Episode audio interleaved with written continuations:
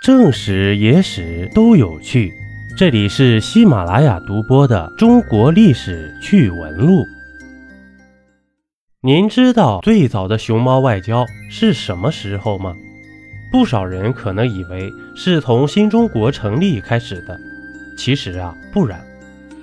熊猫首次作为外交礼物，可以追溯到公元六八五年，当时武则天将两只大熊猫作为国礼。赠送给了日本天母天皇，这是有记载的首次熊猫外交。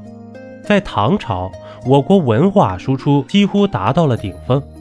当时除了熊猫之外，茶道、书法、相扑、艺伎等都传到了日本。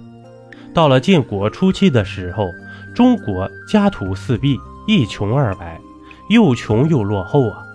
要发展就要科技，要物资。谁会愿意给我们呢？熊猫外交此时就登场了，但当时那段时间出走外国的大熊猫经常出现死亡年份不详的记录资料，可能是没被获赠国家好好照顾吧。作为繁衍困难的珍稀物种，怎么能被眼睁睁看着在外受委屈呢？于是，随着中国逐渐发展强大起来。熊猫外交的模式已经从之前的赠送改成了租借模式，也就是各个国家自己出一百万美金向中国租一只大熊猫。除了租借熊猫的租金之外，还要签下各种协议，比如苏格兰为了租借熊猫，就和中国签下了贸易协议，其中包括三文鱼、可替代能源技术、汽车技术等等。总价值高达二十六亿英镑。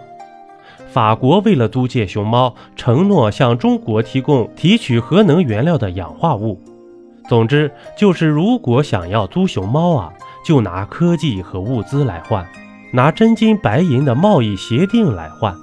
而且，即使付了租金，熊猫也只是暂时租借，到期了还要送还。在租借期间呢，生下来的小宝宝呀。到一定年龄了也要归还，想要养大熊猫，每年都要给我国交钱，还不能拥有他们的后代。熊猫的所有权永远都属于我们的。即便如此，不少国家仍然申请不到大熊猫的租赁资格呀。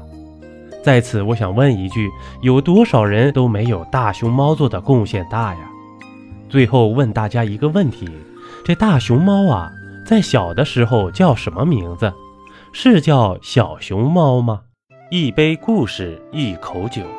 这里是历史绞肉机，我是金刚经。本集播完，感谢收听订阅，咱们下集呀，不见不散。